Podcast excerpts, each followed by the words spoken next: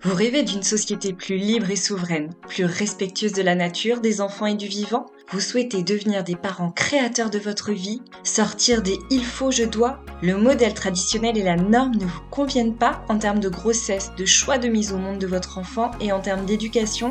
Si vous sentez un grand oui dans votre cœur, vous êtes au bon endroit. Je suis Caroline Lardès, praticienne en Ayurveda, professeure de Kundalini Yoga et coach pour les parents du Nouveau Monde. Ma mission est de vous aider, futurs parents, jeunes parents, parents aguerris, à retrouver votre souveraineté et votre pouvoir de décision en retrouvant votre alignement, en déconstruisant croyances, peurs et doutes pour que nos enfants qui créeront la société de demain soient des êtres libres, épanouis, souverains et confiants, et pour que la grossesse et l'enfantement soient des moments sacrés et respectés. Avec des épisodes en solo et des interviews, je partagerai mon cheminement en tant que jeune maman, en lien avec mes questionnements, mes rêves et mes recherches, toujours soutenus par mes précieux outils, l'Ayurveda, le yoga, la méditation et le coaching.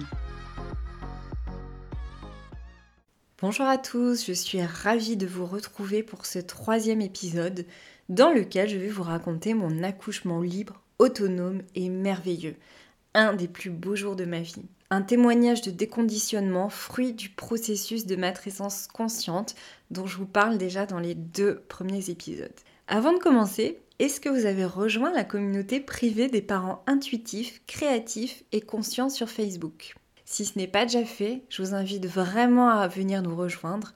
C'est une communauté soutenante, bienveillante, avec laquelle vous pouvez échanger. Vous trouverez du contenu exclusif ainsi que le lien pour réserver votre appel découverte afin de bénéficier de mon accompagnement holistique et des créneaux de méditation hebdomadaires. Pour l'épisode d'aujourd'hui, je vais donc vous raconter mon accouchement non assisté à domicile. J'ai fini par donner naissance chez moi le 21 novembre 2021 et finalement, je me suis posé aucune question. J'ai eu aucune peur et il n'y avait personne d'autre que mon mari et un de mes deux chats. Pour vous poser un petit peu le cadre, les 3-4 jours avant le 20 novembre, j'étais vraiment pas sereine parce que mon mari était en déplacement professionnel en Allemagne. Nous, on habite dans le sud de la France. Je savais qu'il ne pourrait pas revenir facilement, qu'il faudrait quand même un certain temps pour qu'il revienne, au moins 8 heures. Sachant qu'un accouchement, ça peut aller vite, même si j'avais encore la croyance que pour un premier accouchement, ça devait durer très très très très très longtemps. C'est aussi ce qu'on voit un petit peu partout, ce que nous dit tout le monde. Dans partout, euh, j'entends les médias, les amis, l'entourage. Et dans tout le monde, bah, c'est surtout l'équipe médicale. C'est comme un fait, euh, c'est posé, c'est vrai en tout temps, en tout lieu. Un premier accouchement doit être super long et difficile. Alors non, pas du tout. Euh, je vous le dis parce que je ne l'ai pas vécu du tout comme ça. Donc il faudrait arrêter de transporter des croyances. C'est pas du tout vrai. Donc j'étais quand même assez stressée les 3-4 jours avant le 20 novembre et euh, j'arrêtais pas de, de, répéter à mon bébé s'il te plaît, pas avant le 20, pas avant le 20, pas avant le 20, parce que j'étais toute seule et que c'était quand même important pour moi que mon mari soit là. Sachant que mon terme était le entre le 1er et le 3 décembre. Donc euh, je savais que l'accouchement pouvait avoir lieu à n'importe quel moment. Donc mon mari rentre le 20 novembre, je me sens vraiment soulagée et il n'y a pas vraiment de signe avant-coureur euh, lié à un accouchement imminent, si ce n'est que j'ai perdu le bouchon muqueux euh, dans la semaine. Ça m'avait quand même assez stressée parce que mon mari n'était pas là et que je pensais que la perte du bouchon muqueux annonçait une naissance imminente. Petite parenthèse, j'ai perdu le bouchon muqueux, enfin je l'associe à ça, suite à la dernière visite à la maternité où elle m'a fait un toucher vaginal. C'était la première fois de ma grossesse que j'avais un toucher vaginal. Et en fait euh, j'ai pas osé dire non, je ne lui ai rien dit. Et du coup elle m'a fait mal. Et je pense que j'ai perdu le bouchon muqueux euh, suite à suite à ça. Donc j'étais assez en colère et ça me confirmait bien que je, je souhaitais pas du tout accoucher à la maternité parce que même quand ils se veulent respectueux, il y a quand même des gestes qui sont faits. Il faut vraiment être sûr de soi, avoir confiance et, et être d'aplomb pour refuser. Et quand on est en période de grossesse, surtout à la fin, les hormones font qu'on n'est pas toujours, je dirais, euh, d'aplomb. Enfin, c'est comme ça que je l'ai vécu en tout cas. Donc le 20 novembre, je suis soulagée, mon mari est rentré, je me dis c'est bon, maintenant advienne que pourra. Il, euh, décide de, partir à une heure de chez nous pour un match de handball le soir. J'avais prévu de me faire une petite soirée tranquille, toute seule. Et puis je commence à, faire une séance de yoga parce que jusqu'à la fin de ma grossesse, je pratiquais euh, du yoga postural euh, tous les jours, en plus de la méditation bien sûr. Et en pleine séance de yoga, c'est ça qui est très intéressant.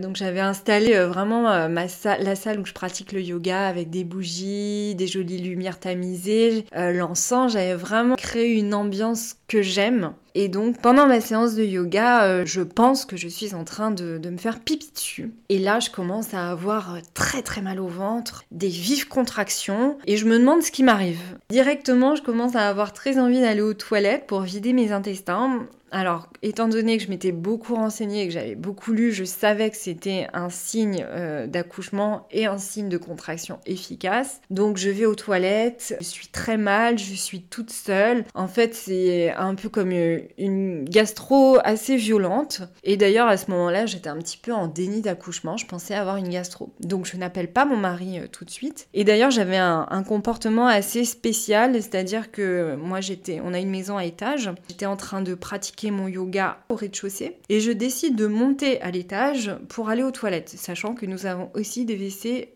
en bas. Donc j'avais des WC juste à côté de la pièce dans laquelle je me trouvais. Et en fait, je crois que je suis montée parce que euh, à l'étage il y a notre chambre et je pensais que c'était l'endroit dans lequel je me sentais en sécurité pour accoucher. Donc je suis montée, j'ai commencé à, à m'installer, à essayer de m'installer sur le lit, tant bien que mal, mais je me sentais vraiment très très mal. Après être allée encore une fois aux toilettes, j'ai décidé de redescendre et en fait je n'arrivais plus à me tenir debout. J'étais à quatre pattes, j'étais finalement en train de m'animaliser complètement. Je marchais à quatre pattes, j'avais chaud, j'avais froid, j'étais vraiment mal. Et donc au bout d'une demi-heure comme ça, euh, allongée sur le carrelage, à essayer de me déplacer à quatre pattes, je décide d'appeler mon mari qui ne répond bien sûr pas. J'appelle son, entraîneur et là il me dit alors ça y est, c'est le bon moment, t'es es en train d'accoucher.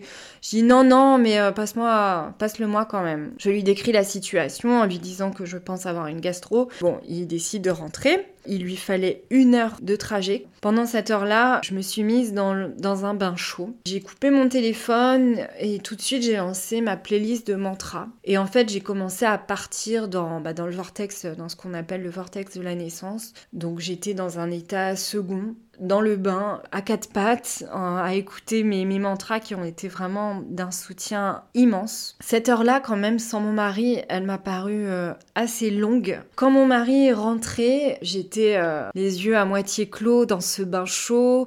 J'avais une serviette sur moi, la serviette était trempée, le regard, euh, le regard vide. Quand il est rentré, je lui ai dit quelque chose comme je veux sortir du bain, j'ai chaud et froid. Et donc difficilement, je me suis déplacée, donc toujours presque à quatre pattes, en fait, j'arrivais pas à me redresser. Et donc, je me suis déplacée dans, dans, cette pièce dans laquelle j'avais l'habitude de méditer et de faire euh, mes séances de yoga. Et comme on avait emménagé peu de temps avant, en fait, on avait un, matelas euh, à même le sol et je me suis allongée sur ce matelas. Euh, finalement, 4 heures de contraction plus tard, ma fille est née accueillie par mon mari, j'ai distingué deux phases de contraction. D'abord, des contractions hyper forte et douloureuse. Je me sentais bien qu'allongée sur le côté, un pied sur l'épaule de mon mari. J'avais lu que c'était bien de, bouger pendant un accouchement physio et moi j'ai pas du tout ressenti le besoin de bouger. Justement, je pouvais pas bouger, j'avais tellement mal au dos et dans les cuisses que j'avais vraiment pas envie de bouger, j'étais très bien allongée. Ce qui est dingue a posteriori, c'est que je parvenais à m'endormir entre chaque contraction. Elle s'était pourtant rapprochée et assez vive, mais je parvenais à m'endormir et j'avais toujours ma playlist de mantras qui tournait. Et à un moment, les contractions étaient tellement douloureuses, j'avais l'impression qu'on me frappait le bas du dos, que j'ai pensé, mais qu'un médecin vienne ici dans cette chambre me faire une péridurale ou une césarienne, mais qu'on en finisse, moi je ne bougerai pas d'ici. Heureusement que je l'ai pensé, et ça a été une pensée assez fugace, mais je m'en rappelle quand même. Mais je l'ai pas dit à mon mari. D'ailleurs, on n'a pas échangé un mot. Pendant 4 heures de temps, on n'a rien dit. Moi, je sentais que ça me vidait de mon énergie. Lui, au début, il essayait de me parler et directement, je lui ai dit Stop, je ne peux pas parler. Donc, on se tait, faut que je me mette mon énergie euh, dans le processus d'enfantement en fait. Donc la deuxième phase de contraction, j'ai eu un changement instinctif de position où je suis passée à quatre pattes. Et là, j'avais plus aucune douleur, mais le ventre qui se contractait tellement fort que à chaque contraction, euh, bah, je vomissais. C'est comme si on me donnait des coups de poing dans le ventre en fait. Donc euh, mon mari s'est fait vomir dessus à plusieurs reprises. Et au bout d'un moment, j'ai vraiment senti l'ouverture des brûlures, donc le fameux cercle de feu. Et ma fille est arrivée juste après que j'ai commencé à lui parler à voix haute en lui disant Allez, vas-y, vas-y Esther. Qu'avant, je lui parlais euh, dans ma tête. Et après, c'est vraiment au moment où j'ai verbalisé, parce que j'avais envie qu'elle finisse par sortir quand même. Je suis de nature assez impatiente. Même si j'avais pas du tout de notion temporelle, j'avais envie que ça se termine. Donc j'ai verbalisé Allez, vas-y, vas-y Esther. Et c'était magique, rien que quand vous le, racontez encore une fois, j'en ai des frissons partout. Et du coup, 3-4 poussées après, donc des poussées instinctives, hein, euh, j'ai réfléchi à rien. Euh, elle est née, elle est sortie en douceur, accueillie par son père, qui était là aux premières loges, et c'était vraiment un moment magique. Euh, mon mari a bien pu voir que le bébé fait la fameuse rotation de lui-même. Les sages-femmes m'avait dit à la maternité, il y avait besoin absolument d'aide pour que le bébé fasse sa rotation, alors que pas du tout. Franchement, le bébé fait sa rotation bien tout seul, il n'y a pas besoin d'intervenir, bien au contraire. Et j'avais bien précisé à mon mari, surtout, donc pendant ces 3-4 poussées, tu ne touches pas, tu ne tires pas, tu laisses. Parce que j'avais bien senti que sinon ça pouvait tout arracher tout déchiré. Tout ça, finalement, ça s'est fait avec tellement de naturel, tellement de fluidité, parce que j'avais déconnecté mon cerveau, que j'étais baignée par mes mantras, j'étais euh, connectée à mon bébé, connectée à mon corps. On avait éteint en amont euh, nos téléphones, mon mari avait retiré la montre.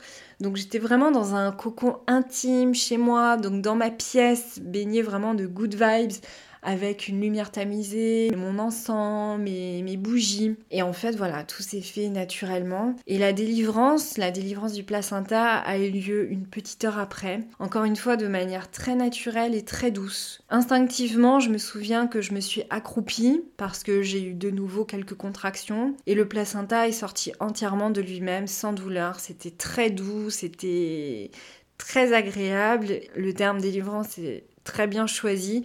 On se sent vraiment pleinement délivré et j'ai vraiment senti un soulagement après la naissance de mon enfant avec l'envie folle de manger. Et je me souviens que quand ma fille euh, est née, donc elle n'a même pas pleuré ni crié, et, euh, et j'ai dit à mon mari, mais c'est tout, mais c'est ça. J'ai halluciné que ça soit aussi rapide, facile et que j'ai réussi à traverser ça finalement euh, seule. En fait, il y avait une part de moi qui continuait de douter de la sécurité d'accoucher chez soi. Donc ça, c'est intéressant en fait de, de, le savoir pour montrer aussi qu'on n'est pas obligé d'avoir 100% confiance pour accoucher chez soi. C'est juste que ça se fait et c'est magique. J'espère que ce récit d'accouchement vous aura inspiré. N'hésitez pas à venir me faire part de vos commentaires sur le groupe Facebook. Je serai ravie d'échanger avec vous, de répondre à vos questions.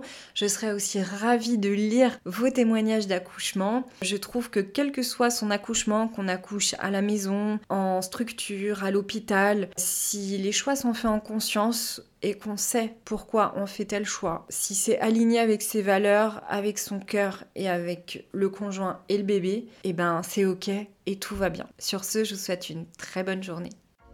Merci pour votre écoute. Si vous avez apprécié ce podcast et que vous souhaitez le soutenir, abonnez-vous dès maintenant, partagez-le et laissez un avis sur Apple Podcast et Spotify. Vous pouvez aussi me retrouver sur les réseaux ainsi que sur mon site internet au cœur de soi A très bientôt pour de nouveaux épisodes.